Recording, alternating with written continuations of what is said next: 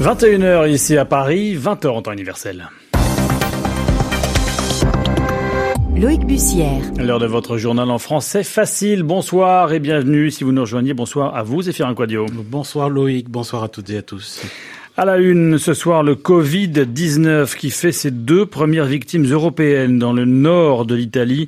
Rome euh, qui prépare de nouvelles mesures pour tenter de prévenir la propagation du virus. Nous reviendrons également dans ce journal sur la primaire démocrate aux États-Unis. On vote aujourd'hui dans le Nevada et vous verrez que les candidats apportent un soin tout particulier à l'électorat latino-américain. Et puis vous retrouverez également à la fin de ce journal votre rendez-vous avec Yvan Amar et le mot de la semaine. Amar, qui fait écho aujourd'hui à l'ouverture du Salon de l'agriculture à Paris. Le journal. Le journal. En français facile.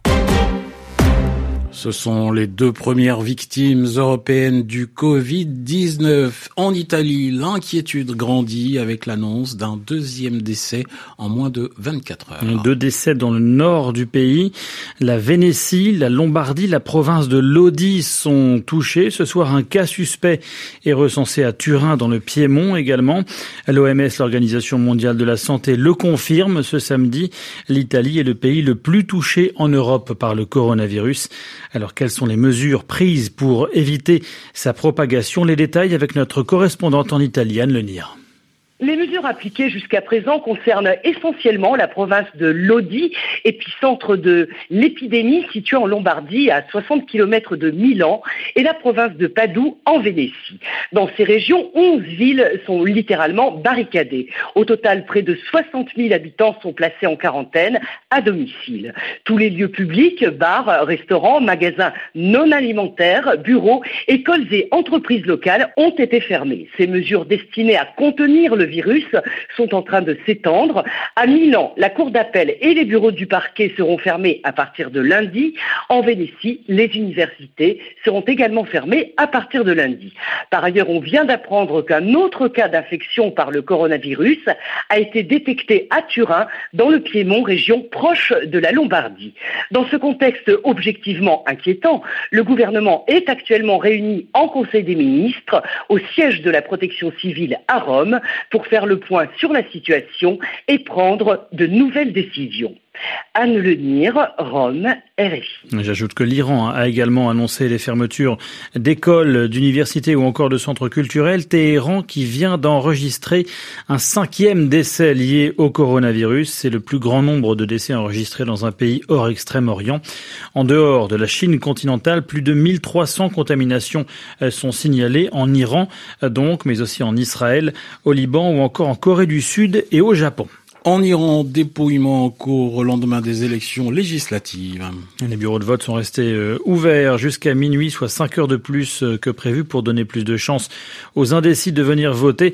On attend ce samedi le taux de participation. Il s'annonce euh, très bas. Les résultats définitifs ne seront pas connus avant demain, dimanche. La victoire ne devrait pas échapper toutefois aux conservateurs. Et on vote également ce samedi au Nevada, dans l'ouest des États-Unis, pour la suite des primaires démocrates. C'est le troisième rendez rendez-vous pour départager les candidats à l'investiture du parti.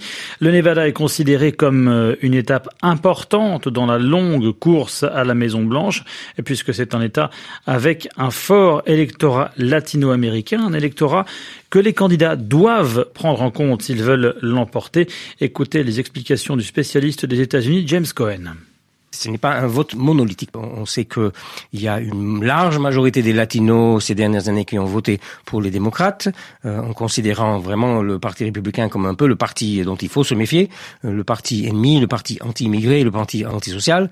Il y a quand même une minorité de latinos qui serait quelque part entre 20 et 30% on ne sait pas trop, qui sont républicains et même jusqu'au point de voter pour Trump, ils étaient encore entre 20 et 30.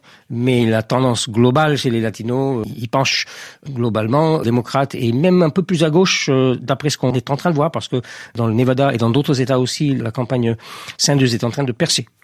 Et si un candidat remporte le Nevada, ça peut être une sorte de premier test euh, en ce qui concerne la popularité d'un candidat auprès de cette population, de ses électeurs. On a affaire à une population extrêmement diverse, etc. Et même s'il y a une dominante démocrate et penchant centre-gauche, voire un peu plus à gauche, tout dépendra du candidat. Je pense que Sanders pourrait susciter l'enthousiasme qu'il faudrait pour l'emporter face à Trump. James Cohen, professeur à l'université Paris 3 Sorbonne Nouvelle. Et on reste aux États-Unis avec le cas de la banque américaine Wells Fargo. Elle avait créé des millions de comptes fictifs, mais elle accepte aujourd'hui, avec l'une de ses filiales, de payer 3 milliards de dollars d'amende au département de la justice et à l'autorité américaine des marchés financiers. Une somme euh, qui s'ajoute aux 4 milliards de dollars déjà versés. Et pour mettre fin à ses responsabilités civiles et pénales dans cette affaire, Wells Fargo sera aussi en période probatoire pendant trois ans, c'est-à-dire euh, qu'elle devra faire ses preuves, respecter euh, strictement les règles sous peine de repasser devant la justice, Pauline Glaise.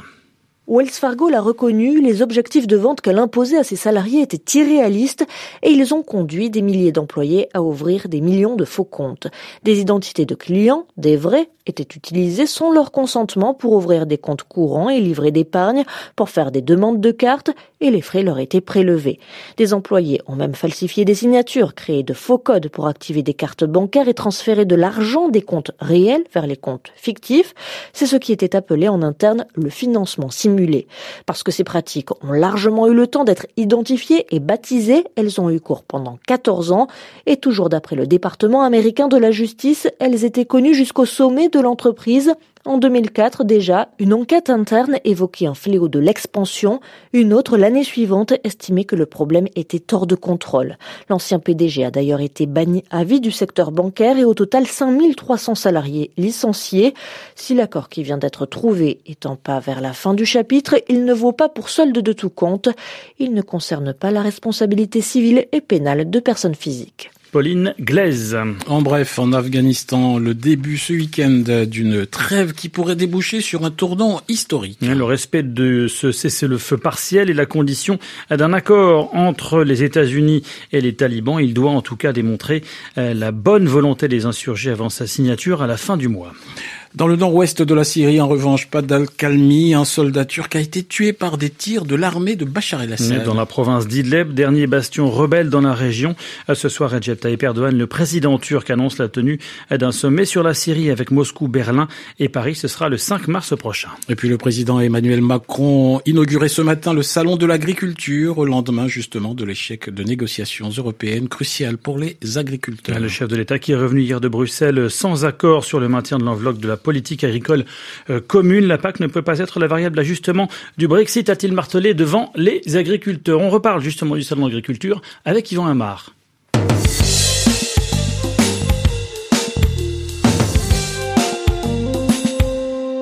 L'une des vedettes de ce week-end, c'est la vache idéale. Idéale, en fait, c'est son nom.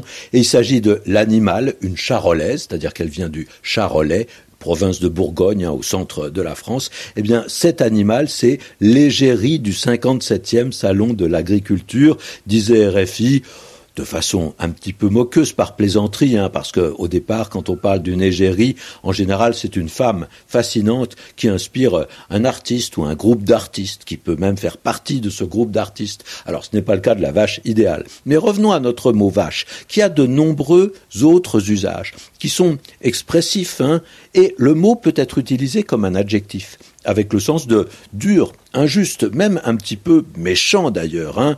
Euh, ce n'est pas incorrect, mais c'est disons relâché. Et un peu désuet, un petit peu vieilli, euh, ce n'est pas l'argot des jeunes d'aujourd'hui. Mais enfin, on peut encore entendre « Oh, euh, j'ai rendu mon devoir avec un jour de retard, le prof l'a refusé et m'a mis zéro. » Oh bah ça c'est vache. Hein. D'ailleurs, il est vache ce prof. C'est-à-dire il est un peu plus que sévère, il est un peu méchant. on peut dire aussi de quelqu'un vous a fait une vacherie, c'est-à-dire il vous a joué un mauvais tour. Là aussi c'est très familier. Hein.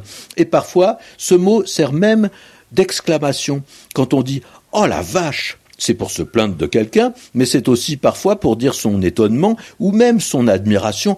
Oh, oh, la vache, t'as vu le but qu'il a marqué? Alors on le voit, le mot sert un petit peu à tout en donnant du poids à ce qu'on dit, ce qui explique l'usage d'un adverbe qui en est dérivé. Lui aussi, il est un tout petit peu vieilli, mais on peut encore l'entendre. Et cet adverbe, c'est vachement. Par exemple, si vous arrivez avec une heure de retard à un rendez-vous, vous direz « Oh là là, je suis vachement en retard ». C'était la chronique vachement bien d'Yvan Amar, le mot de la semaine RFI, il est 21h10 à Paris.